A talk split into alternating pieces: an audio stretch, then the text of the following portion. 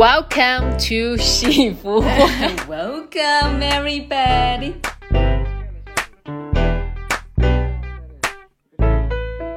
今天小猪有点疯，没有，我只是情绪不是很稳定，每个月总有那么几天情绪不是很稳定。其实我也不是情绪不稳定，我就是每个月有那么几天就是。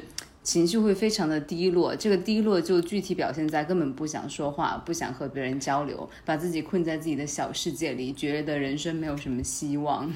嗯，这是跟 PMS 有联系的吗？有，然后我在想说，而且我每个月都会经历那么一个过程，嗯。虽然说我知道现在每个月遇到这这么两三天这个时候，我会知道肯定是因为经期之前的这种情绪，但是我也很难走出来，就是那个时候感受到的那种低落和失望也都是真实的。所以说我在想说，我应不应该采取一些外力的作用来把我，哎对吧？你你你你知道我现在就是在一个保健品公司吧？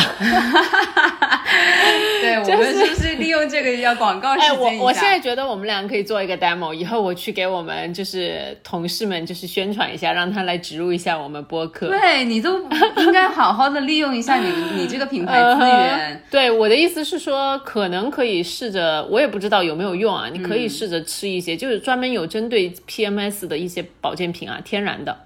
试一下吧。我们这里没有要那个植入的原因，只是我突然想起。我可以试一下，嗯然后我还包括想过说，我要不要通过吃短短效避孕药的方式来把我整个月经期啊来直接就是 skip 掉，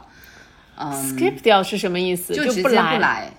你可以通过吃短短效避孕药不来吗？啊，你就是因为。短效避孕药不是你吃三周，然后中间人那周不吃，就是等月经来嘛。嗯然后如果说你一直在服用的话，它就月经就是一直不会来的。OK，好的，这个我还是第一次听说。不过我是之前是有知道有一个女生朋友，她是应该在体内放了一个那种器具，并且她是对，她是说她跟我讲，她是三四年没有来过月经了。是我也有认识朋友是这样的，我就不知道说国内有没有类似的服务，以及我到底成不成熟，我是不是可以去做这个事情。嗯，因为我会觉得说这个月经对我的影情绪影响特别太大了前两三天太大的，而且会影响到我的整个生活和工作状态。OK，那你嗯对你是比较大了。我觉得对我来说也就第一天特别难受，然后这我的情绪来讲的话，还算是比较稳定的。我觉得主要是情疼痛我都可以忍受，但是情绪这一点让我觉得比较灰暗，这一点我觉得比较比较困难。不太好。那那如果你那个了之后，之后记得给我们喜福会的朋友们就是 update 一下你的使用功效。好的，嗯，好，今天、呃、这么长，我觉得回到呃，首先就开始我们讲我们的热点讨论吧。先来说一说我和小猪这个星期都很关注的一篇文章，时尚先生的咪蒙特稿。嗯，是的，我就我真的，我之前看到，我不是看到时尚先生的推，我是看到微博上面我关注的博主一一，嗯，呃，就开始讨论这个问题，但是可能也是因为我关注的人吧，然后大家都是对这篇文章采取了一种非常批判的一种态度。对，是的，没错。我其实我一边当时在看，因为我从来没有关注过咪蒙，然后包括他是怎么被端下端下台的，我其实也不是特别了解。嗯，我总感觉他应该是触碰到了一些核心价值观的底线，对，然后被端了，是吧？嗯嗯，他是因为那种看不见的也看得见的手，都不是看不见的手，嗯看得见的手大刀一挥这样死掉的，但是他现在又起来了嘛，这算是他的付出。我觉得这是他付出之路的其中一步。对应该他跟时尚先生一直来说关系都挺微妙。因为之前也有，应该是也有呃写过他的，对，是的，就是写他离婚的。然后对对然对，后，然后这一次我觉得应该是他打算复出了，然后走一个新的路线，然后两个人又互相流量利用一下。嗯，没错。我把这个事情想的有点灰暗，但是其实感觉上是的，因为但是 anyway，我觉得从这，我觉得他们两方也都达到目的了，嗯，对不对？时尚先生有了流量，咪蒙他自己又得到了重新的关注，嗯，我而且我觉得他挺清楚自己的受众的吧，他以前的受众这次还是会继续接就接受他这一套东西。对你只是包了一个，因为他现在不是说什么呃医美整容，然后要走什么时尚路线嘛？我觉得其实就是说不定人家想了一个 idea，把他的那些毒鸡汤跟时尚什么包包一下。是，然后也是一个套路，而且我觉得像他这种有十几年，因为之前大家都知道咪蒙应该是在那个叫什么南方周末还是哪个，反正一个非常大的一个，他应该是在哪得过记当过记者还是什么？对，对对，他有十呃八接近十年的一个记者经验，和包括像他现在有一个很长的运营一个很相当成功的公众号，哎，真的，我我一去查才发现他应该年收入近亿，就特别可怕。就是很有钱很有钱，那当然就是微博最大的好啊，嗯。呃不是，sorry，微信。微信最大的公众号，而且我觉得很。就是感觉挺唏嘘的，吧？他其实是七零年代陌生人，然后、呃而且是四川人，算我们半个老乡。四川人。然后我不知道你有没有看过他以前在你知道韩寒最第一次的办杂志的时候，不是办独唱团嘛？嗯那个时候就是我就是疯狂的。就是那个时候还是很喜欢韩寒的，然后买他的那个独唱团，虽然说只活了一期，然后里面 就是对啊，嗯，然后里面有很多当时的就是那种文化名人，到到现在都挺有影响力的人，那些人写的文章，然后其实里面有一篇就是迷蒙的，啊，OK，嗯，然后就是什么叫什么金圣叹之类的，然后那篇就是大家都还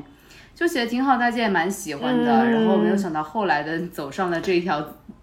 资本路线，对啊，就是我觉得他给我感觉非常聪明一个人，他他他应该对文字和他的利益还有各方面应该是游刃有余的，他知道怎么利用自己的文采，然后再加上现在观众们想看的一些点，对然后来操控这件事情，嗯，厉害厉害。我觉得包括像这次《时尚先生》这篇特稿，其实写的也是避重就轻的。然后作为他一个这么有背景经验的人，他知道他自己的读者是什么，舆论方向是啥，他大家想看什么。然后我觉得他也知道怎么样子给自己洗牌，然后怎么样子在这篇文章里面不去触碰自己真正的利益点。是啊，他说什么啊？我错了，我什么认识到自己的错错误，然后重新再来。No，你这篇文章里面根本没有谈你最实质性的错误。我觉得这张这篇文章就是水到，就是像他自己写的，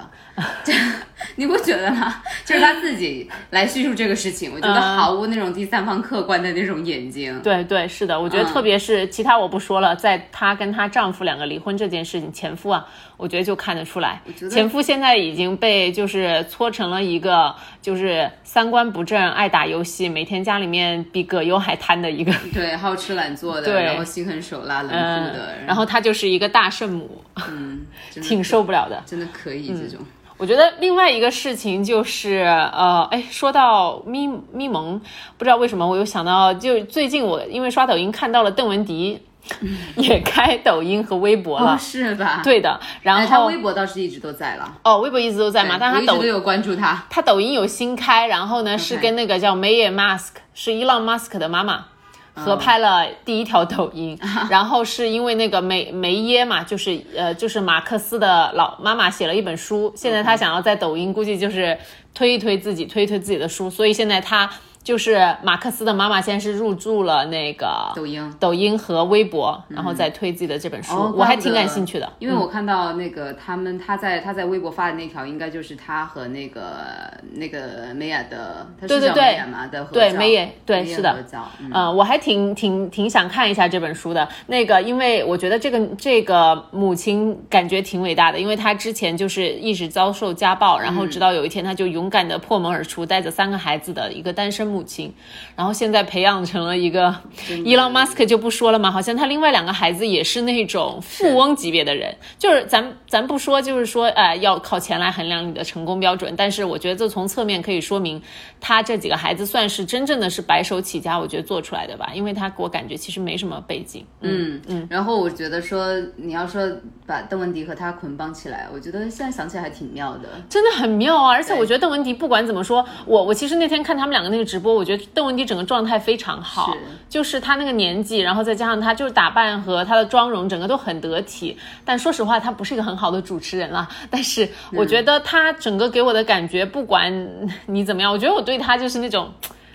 很、哎很迷，就是很迷，真的很迷。我就一方面觉得这人他人吸引，好像三观就是在我感觉不是特别正，但是同时一方面我又觉得她是一个感觉挺 powerful 的一个女生。就是对她有一直有一种好奇在，因为我觉得好像在大众文化当中，对于我们对于比较 powerful 的老年女性的展示是非常有限的。什么是老年、中年？中老年女性了吧？她们俩算是、也不是，但是 Elon Musk 的妈妈确实有一些年岁了吧，七八啊，十对对对对，她妈妈对也七呃，对，是的，对这种中老年女性的展示是嗯有限的，对所以说有这样的 figure 是好事。对我也很开心看到这些东西，想从他们那里取经。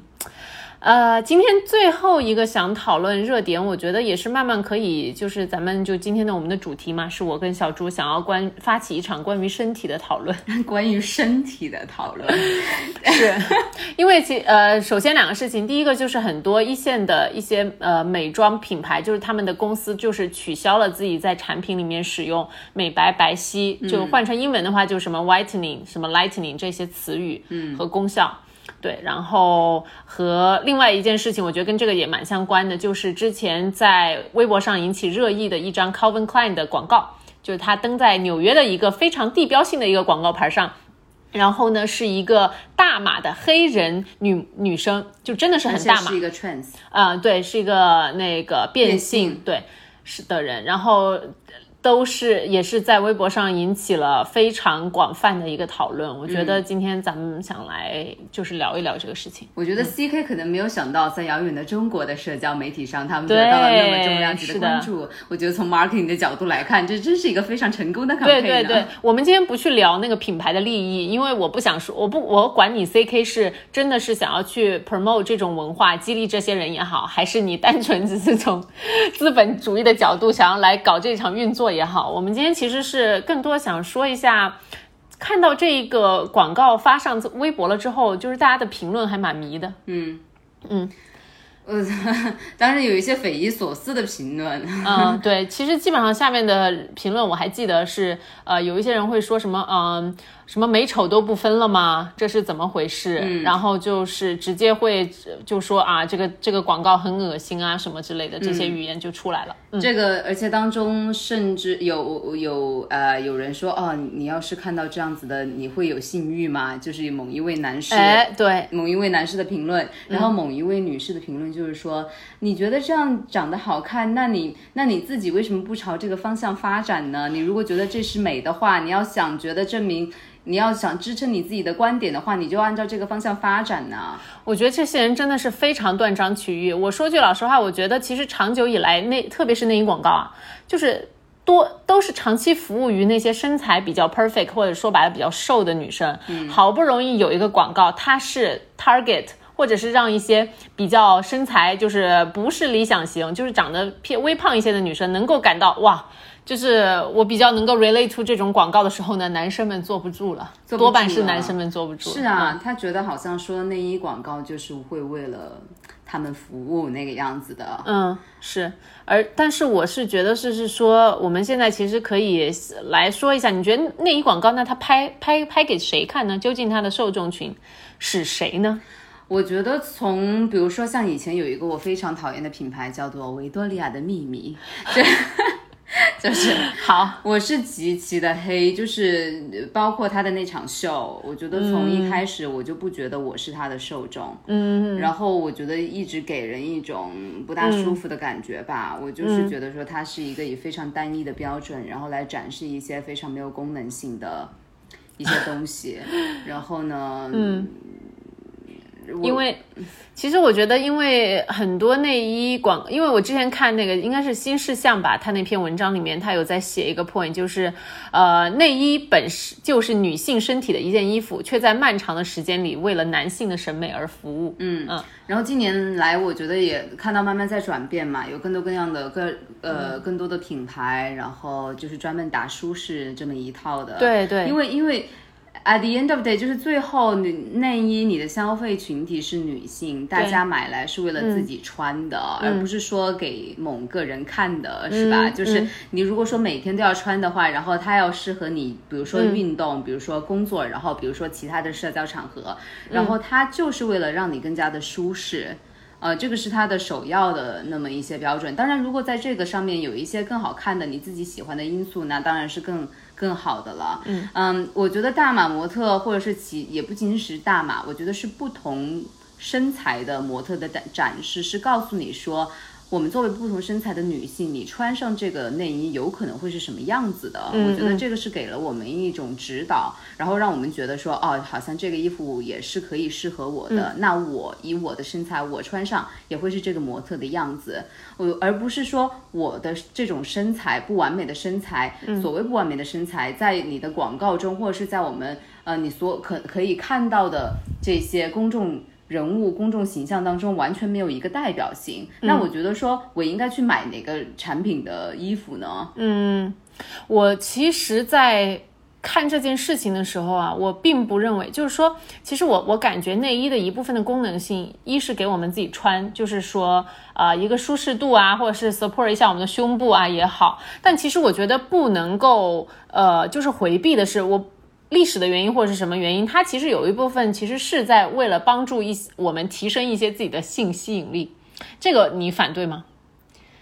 这个点？其实是觉得说内衣有性提升性吸引力这个点吗？对，我觉得这是不能避免的，它有这么一个功能的，包括一些什么性感内衣啊、性感睡衣啊这些。我觉得说这个是专，那这个是一类。我不觉得说它整个一大类都是为了这个，而是说你可以，比如说你做那种就是小小部分的，就是那种功能性那种，就是对提升性感功能性的内衣。但是我们不能说所有 assume 就是说所有女生买内衣都是都是为了这个目的，对吗？呃，我其实是在想，如果是说有这一部分目的在的话，我包括其实像我自己，我也愿意挑一些，就除了一些我我也我的内衣一般分两类，一类就是真的。是公用型就很舒服的，然后还有一类就是我会选一些就是漂亮的，这种不仅是帮我自己提升我自己的。那种感觉你知道吗？有时候穿上，然后其实就是有刚才说的那个因素在里面。我在想，那这样子的内衣广告的话，它能够做一些什么？其实我觉得很多内衣广告，其实你应该是帮助 empower 各个身材的女生，让她们感觉到自己的我的不管我是什么身材，我胖有胖的美，我瘦也有瘦的性感。对，就是而不是是说我只是单一的去 promote 某一个群体的美。嗯呃，对，因为现在我觉得像中国之前最老的一些内衣牌子，什么婷美。什么古今？你还记得他们的那些宣传术语吗？我到现在我都记得很清楚。婷美当时的那种，呃，就是非疯狂的在 sell，就是一些女性的身材焦虑，就是什么胸部下垂了，老公不爱我，就是出轨啊。然后一穿上婷美的内衣，马上胸部挺拔，什么男神就是绝对跑到我身边来啊。那一种我感觉就是这些这些品牌的那个内衣，就是说你在商场看到会脸红心跳那种，就是他会做非常非常的那种土性感的那种，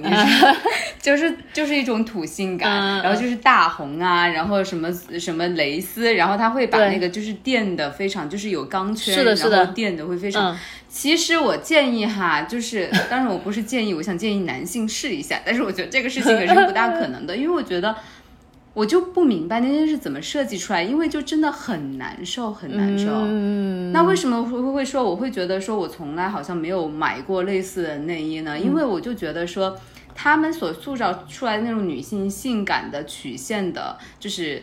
那种性感的形象，和我半毛钱关系都没有。对，所以说我就觉得说我不是他们的受众，我也很不好意思穿那样的。所以我我觉得事情就是说。你不是他们的受众，但是我其实觉得他们是有受众的。有一批女生她是很喜欢，就是想要自己有乳沟，就觉得自己胸部很挺拔是很好看的。但是我觉得问题是什么吗？就是之前你知道挺美最火的那个时代是没有内衣为你这样的人群服务的。嗯，就是像小猪这种，他更注重，比如说一个实用性，他不太喜，他不喜欢这种很假的一个就是挤挤的感觉。然后我觉得到现在，我能够看到一件比较好的事情，就是它内衣的这个东西，它在拓宽它自己的那个就是 T A 的那个诉求，是对吧？就是像呃什么，比如说内外这种啊，就是现在也很受一个群体的欢迎。然后包括像啊，当然维密虽然它的 market share 一直在下降，但不得不说它还是一个王牌老大。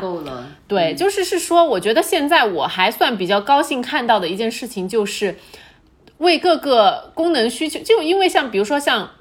有一些像小猪你的这种需求，在以前我觉得是没有一个厂商会来觉得说，哦，你这种需求是很合理，我们是要呃花很多钱来生产你这种呃类型的产品，然后并且做 marketing 的，嗯。啊，以前我觉得十年十多年前就挺美最火那个时候，其实是没有这件事情的，然后现在我觉得是越来越多了，这是一个进步，对，是，但不得不说，其实像有一些呃。那种太过于舒适、不太传统定义上性感的品牌，会被很多男生朋友们诟病啊，就是说什么性冷淡呀，然后那种之类的。我觉得对我来说还有一个特别客观的原因吧，就是我一就是是一个平胸女孩，所以说我就算是挤，我也挤不出来什么。我会觉得说，对我来说这个。是很刻意的事情，你你要我去把它垫出来，或者是你要往往挤出什么来，你就是给我往死里挤，我也挤不出来什么。嗯，而且我这，而且而且你不就不就一下就露馅了吗？如果你真的是挤出来的东西的话。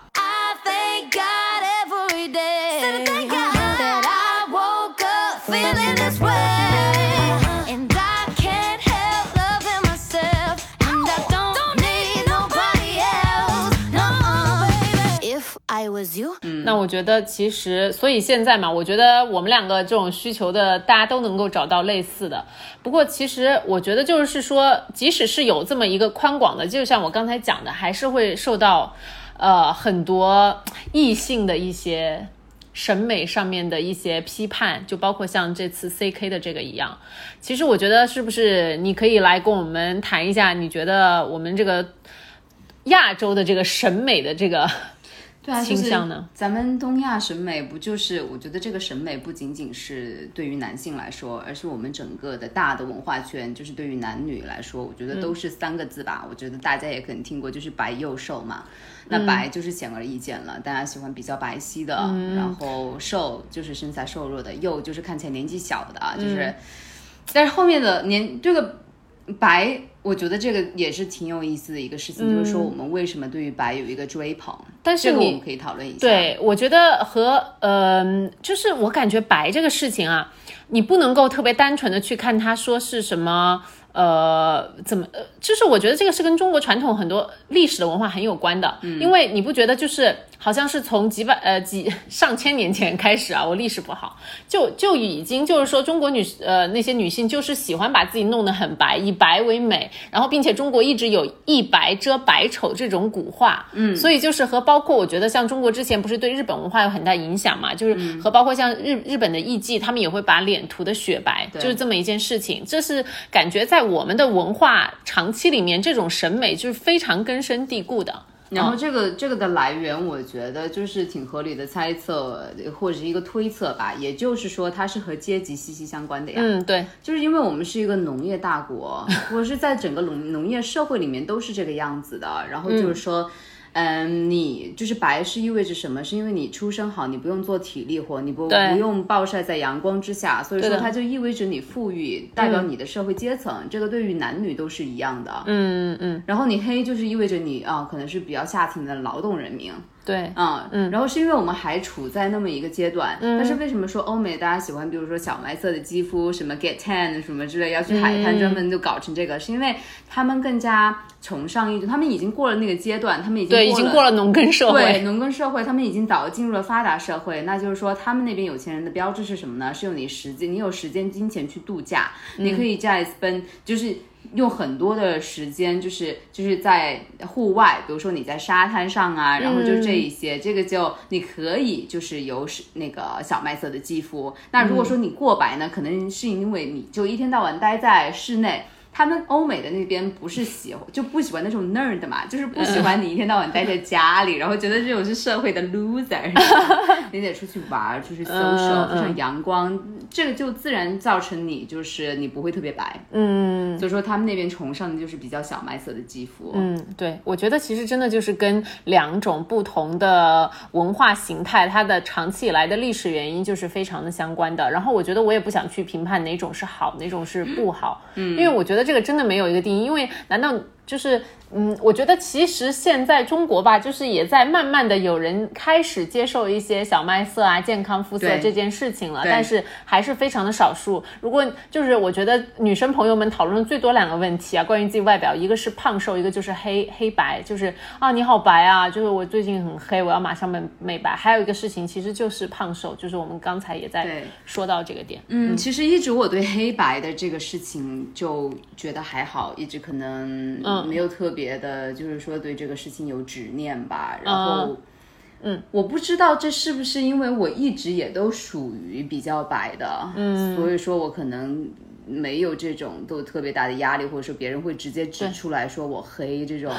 但是，但是我如果说我在外面听到别人的 compliment，就是别人就是比如说做指甲什么的，或者是见到其他人，他们对我。白作为一种赞扬的，我还是觉得有点奇奇怪怪的。我会觉得这是一种非常奇特的一种赞美方式，是。就是说，我觉得你不应该把我这么微小的一个特征，我自己都没有注意到的一个特征来。那说到这个肤色的问题，其实我觉得我想插播一个小故事，可能不是特别直接的，就是跟我们今天的话题相关，但我觉得挺有意思的。之前我呃在读大学的时候嘛，我有我我有一个男生的朋友，他是一个美国的白人，然后呢，他有一次看到了我用的护肤品，是我买的那种日本的那种美白产品嘛。这个男生呢，就是他也懂懂日语的，他看得懂的，他看到我美白两个字了，然后他马上就是非常，先是非常就是出于关心的说，他说你不要用这些东西，而且美白的很多都有重金属，他说什么超标之类的。我说好，谢谢你的提醒，我会去看看。结果后来你知道他想引出什么话题吗？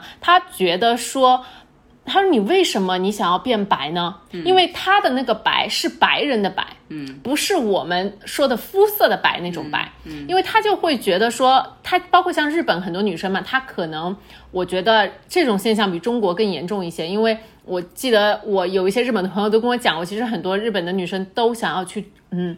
染黄头发呀、戴美瞳啊，还有特别的白呀，就是去追求一种看起来像白人一样的感觉。但是我当时就非常气愤的跟他讲，我说我们中国女人爱白是几千年的，那时候我连你白人是谁我都不知道。我说你不要想多了，我的这个美白跟你就是变成白人是完全 种族上面的是种族是完全不一样的。其实有些我我当时我还就没仔细想这个事，现在你知道吗？我觉得在这个大的呃环境下面，我再来想这件事，我真的觉得很他妈的微妙。就是你知道白人的这种呃自我以为的优越感，其实就就算我那个同学是一个我还比关系比较好的一个同学啊。他都是根深蒂固的存在的，他就觉得说，哦，你美白就是为了让变成我白人。即使那个同学他其实是一个在你表面上看来他没有种族歧视的这么一个人，但是其实他 deep down 他有这个想法的，只是他是比较温和的那一派。嗯嗯嗯嗯。而且这个东西我觉得其实很难消除。好吧，我觉得还是每个国家的这种文化背景确实是不一样。对可能对于他们来说，一提到这种黑白的东西，他们马上就能够联想到种族的这一方面的事情嘛。是的就是对他们来说是很本能的一个教育，还有近些年来的一些社会热点。然后对于中国人来说，可能我们从来都没有想往。对于种族这个事情的思考，包括我们现在在讨论的这些美白呀这一块的问题，其实也都是近年来的这些我们在世界民族大融合，或者是看了很多个更有有身边各种接触到其他肤色的人，我们才会有的一个反思吧。嗯，那我我觉得也就是可以大家讨论说，是不是应该在这种新的环境下，就是大家就是做出一些新的思考和一些新的改变。OK，呃，我觉得我们可以来来来延展到我们下一个呃议题。我觉得就是可能比较深层次的对于美的这个问题，性感的和包括性感啊，在这个里面的一些讨论。开始你的表演，今天是你的表演局。为啥是我的表演？因为我跟大家说一下，就是小猪在来之前就给我狂发了几条信息，讲自己现是心中是多么的郁郁闷和充满了一些就是比较悲愤的情绪。然后我想说，来来来，没有我这个情绪压抑久了。对我这个情绪也是因为最近两天确实是比较压抑，然后我就想说，你借这个话题，那我可能就好好的发泄一下。追追溯一下，说也不是追，就是真的就是。给大家讲述一下独立旅行最后背后的辛酸故事。嗯，好的，来吧。没有，没有因为因为我想说，我们就聊到美这个话题的时候，我就是觉得，嗯，就是美，它就是真的是美本身嘛，嗯，就真的是我们刚才说的，它就是意味着白，意味着瘦，然后意味着。一种很幼稚的一种打扮嘛，就是说，还是它是一种文化霸权在，因为美的一些标准都是被规定的，嗯、然后呢，我就是觉得说，以一种单一的标准来评价一个人美不美，是一种非常可笑的事情。就比如说，你眼睛大不大，你鼻子挺不挺，你在欧美就是你嘴唇厚不厚，然后胸大不大，臀大不大，这一切一切的，就是嗯，很奇怪的一种评价标准吧。嗯，那我比较可能我自己比较分享的事情是一个胖瘦的问题。嗯，因为我其实一直都是一个，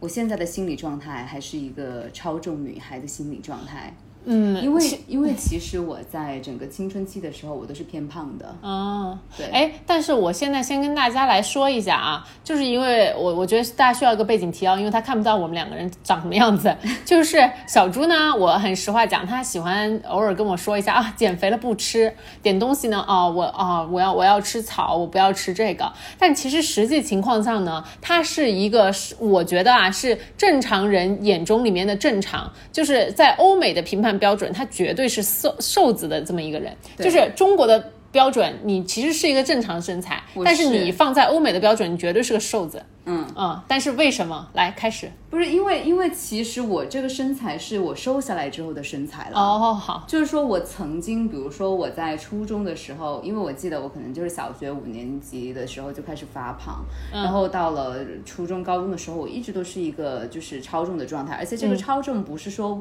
在东亚文化里面的超重，是那个 BMI 意义上的超重，哦，OK 是体检意义上是生理意义上的超重。OK，但是我并不是那种就是对吃毫不顾忌，我这个、我这个超重就是基因上的超超重。OK，好。不是不是一些我能够控制的，就算是我活得健康，就算是我运动，然后就算是我正常吃，我也就是一种超重的状态。嗯这个就给我真的造成了在青春期的时候造成了一定的困扰。嗯，因为你知道，就是其实大家对于比较胖的，就特别是比较胖的女生，对，其实都会有一点恶意的，有一点特别是那个年年纪的人，对对。所以其实我觉得我也自己很想讨论的一个话，呃，一个点就是没有找到合理的答案，就是怎么样子权衡美跟就是健康标准这件事情。嗯，因为其实像那个广告，就是 CK 的那个广告吧，一方面就是说有一些人会啊、觉得讲说啊，其实它也体现了一种不同身材的一个性感，但是还是会有一批人他会来争论说，哦、一看就是很不健康，什么肥胖症这种之类的。然后和包括我之前也看过一些很有意思的一些啊、论点，就是说。太追求所谓的 body positive，就是什么身材都各有各的美，而忽视了健康这件事情。嗯，我觉得其实也是有有有有什么有理由的一个论点啦。但是我就是想说，这两个东西的一个平衡点到底在哪里？我其实至今我不知道该怎么回答这个问题。我也是，我觉得这就是我们值得讨论的。嗯，首先我觉得说太胖这个肯定是不健康的。对，但是但是即使有一点微胖，或者是有些人他可能就是基因胖，我觉得大家就还是比较容易羞辱这样子的任何。对就是对大家就很容易在现代社会把肥胖和懒惰、贪吃，然后什么这些颓废这么一些不好的词联系在一起。嗯，但是其实每个人他的时间精力都很有限的，而且你自己的欲望也很不同。就有些人他可能就是吃药才才快乐，有些人他就是吃了不长，有些人他就是吃了很容易长。对嗯，所以说呃呃，对于我来说，就是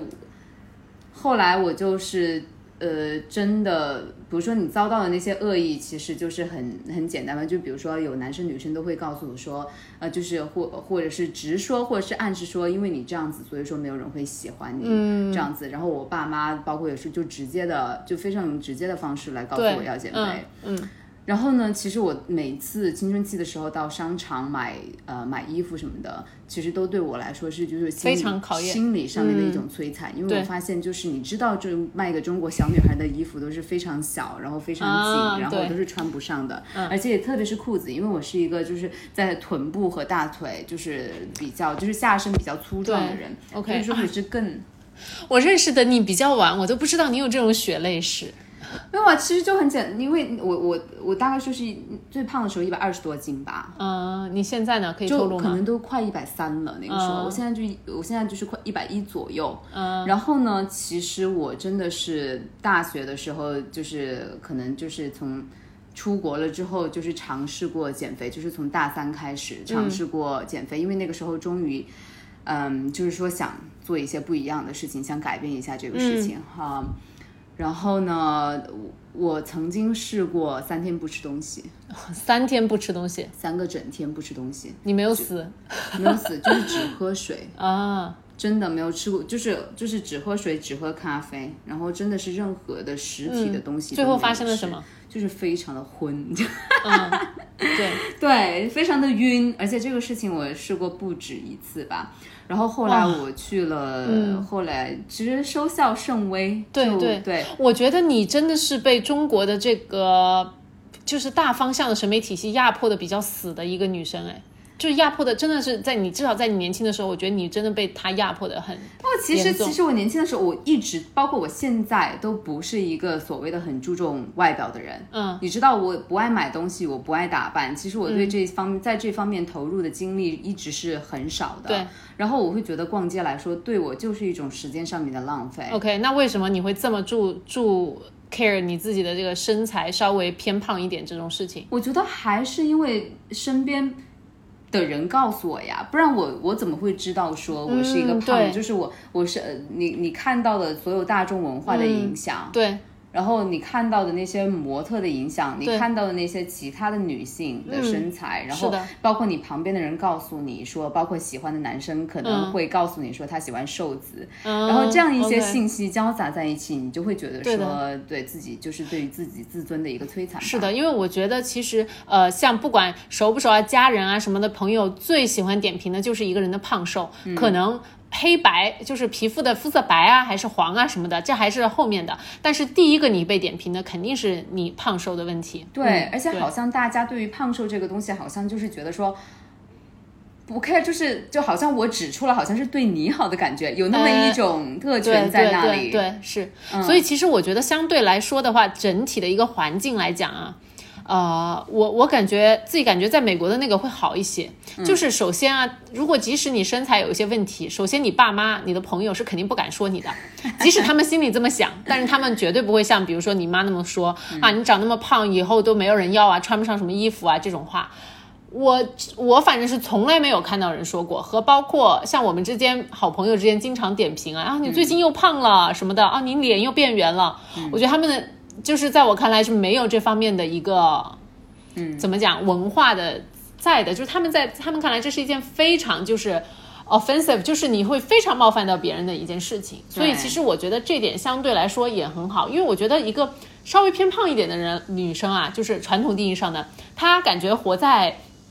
美国的那个怎么讲焦虑会比在中国要低很多，要低很多。对、我以前读研究生的时候，我们班上有一个女生，她最后变成我在这个班上最要好的一个朋友，就到现在都会联系。她应该是怎么讲？她是一个黑人的女生，头发呢也是那种 natural hair，就是大家知道的那种，就是卷卷啊什么的那种之类的。然后真的是中国定义上，她绝对是超胖超胖型人。嗯对，应该得有个三百斤吧。就跟我比我高一点点，得有个三百斤吧。天哪，嗯，对。但其实我非常欣赏他的一点，到现在就是他一直超级自信，真的超级自信。然后，嗯，他其实中途也意识到自己的那个可能身材有点过过重，然后影响到他的健康，然后他就有开始就是有一些减肥的计划，但是他也没有减得很瘦，就我估计他现在应该也有个两百斤，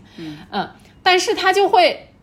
真的就是由内而外散发出老子的这个很曲线的身材，就是也是会很那个吸引人，就是时刻就是他都很喜欢穿一些紧身的衣服来展示自己的那种曲线。我就是挺羡慕这个样子的。我真的非常欣赏这种人。在中国这样的女生对太少了。对，因因为因为说句老实话，我觉得她的那个身材，首先就是你可以，我可以从她身上找到那种美的，和另外她这个身材，其实在美国，说实话是有 market 的，就是有男生会非非常喜欢这种，啊就是大家去多听一些黑人的说唱歌曲，就会经常讲他们多么的喜欢这些 big girls 的那种概念，对吧？嗯嗯。是的。Uh, if I was you, I'd wanna be me too. I'd wanna be me too. I'd wanna be me too. Wanna be me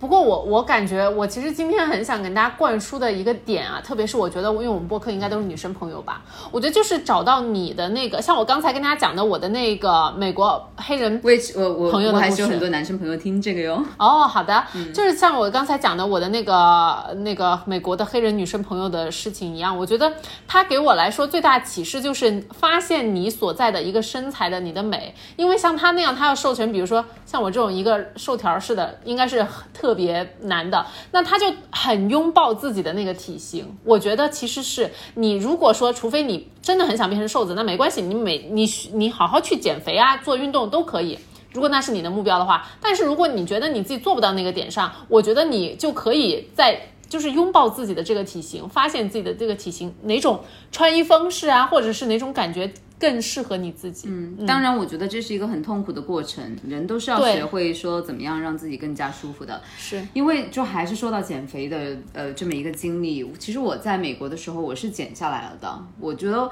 我可我在美国整整个可能在一年当中我就减了二十斤，那可能在两年当中我总共最胖和最瘦的时候有二十多斤的差距吧。然后我可能在那里就是我在美国的时候基本上都是。所谓的体重没有超过一百斤的，但是那是我那是我非常非常的努力，我基本上就是我最 focus 的一件事情，就是我要少，我真的没有吃什么东西，就是吃的很少，然后再加上就是要不停的就是每周三到四次的有氧运动，我才可以保哇。塞！我觉得我们这一期的主题应该改成什么呃什么什么身体形象加小猪的那个减肥血泪史。因为这个是我下的就是 血很腥的，嗯就是我觉得觉得说从来都没有瘦过，就是我要试一下这样的感觉。我从一个瘦子的角度，就是至少啊，我的身边的人都说我是一个瘦子的角度来说吧，我觉得从小我也是经常，你别说你觉得你自己长得胖，我长得瘦，从小也是被人 comment 到大的，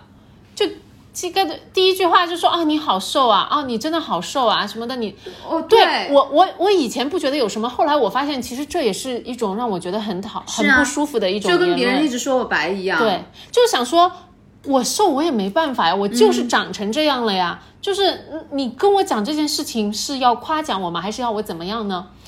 我以前就是嗯，和包括我觉得我在最初中的时段，我还想要撸，因为我这个人是上半身是确实比较呃瘦一点的，就是胳膊啊什么的，但我的腿什么的是有肉的，然后以至于我在初中的时候，我努力的想要瘦我的腿，然后变成真的标准中的那种女团身材的那种瘦法，然后直到后来，我现在真的跟自己达成和解，我从来，我现在我已经。我我三五年没有上过秤了吧？就我 I don't care 我的体重是什么，嗯，就除非是体检必须要那个，嗯，然后否则我从来别人问我多少斤，我说啊，三年前称的是多少，或者是上次体检称的是多少，明白。嗯，我现在就是不管这个数字了，我觉得只要我感觉我每天排便正常，那你吃得也是健康有一个很健康的这种状态啊。对，我觉得我是慢慢找到的这种感觉的，因为以我现在也不以自己，比如说特别瘦为荣，或者是说呃我的腿偏粗，然后为一个我要去改变它的目标。我觉得我现在这样就挺好的，因为我觉得我已经找到了自己的那个那个点了，就是我觉得我的哪个部分是我自己喜欢的，哪个部分即使我不喜欢，但我不想去，我懒得去改变它，那我现在就变得喜欢这个点。因为还是这句话说，就是看你达到一个东西，你自己需要的时间的时间成本、心理成本，到底需要付出多少？你觉得值不值当嘛？对吧？那比如说我在美国的时候瘦了之后我回来，我回国了之后，我自然而然的就是聚会多啦，然后你就是吃东西吃的又多啦。然后，而且我在工作那么强、那么高的强度，那我慢慢的、慢慢的，就是我虽然说还是我可能还在正常人当中还是比很多人吃的更少，动的更多，但是我还是就是可能又长回了长回了十斤，但是相对来说现在就保持这保持成这个样子。虽然说也有很多赘肉啊，或者是每次让我看到很不开心的地方，但是我觉得那好像因为没有办法，因为我在因为我没有办法开开心心饱饱的一百斤以下，嗯，对。这个是我完全不可能。你现在觉得你的 solution 是什么？就是还是要持续在这种跟自己 battle 的呃心理下面继续吗？还是说你也想慢慢找到一个能够跟自己达成和解和平平和的一个状态？我不知道，我觉得我现在还好吧，因为这个东西也没有对我造成特别特别大的困扰。嗯嗯。然后呢，我就还是得去，就是有这个运动习惯了吧。嗯，可能一开始的时候我会觉得说，哦，我一定要去每周去健身房去四五次。然后后来我觉得说，其实我每周去两次也就可以，其他的两次我可以用在其他的事情上，对不对？嗯，对，我觉得是，我觉得呃，随着年龄的增长，咱们对自己美的这个点呢，也是逐渐的有所改变了。嗯，就是从以前的年轻一点的时候，只对外的和报到现在，我觉得慢慢过渡成了除了外之后，关注自己内心的。好，那我们今天的节目也差不多了。我觉得我还是想总结一下我的看法吧，就是一个就是说，我觉得对于特别是对于美的这些非常单一的标准呢，都是随着时代在慢慢进步，有一些标准被淘汰。我觉得多元化呀，还有这种。嗯、这种呃更加有包容性的审美，就是一个社会大的发展趋势嘛。然后呢，嗯，虽然说被社会接纳还有认可这种欲望呢，有些时候会支配我们，但是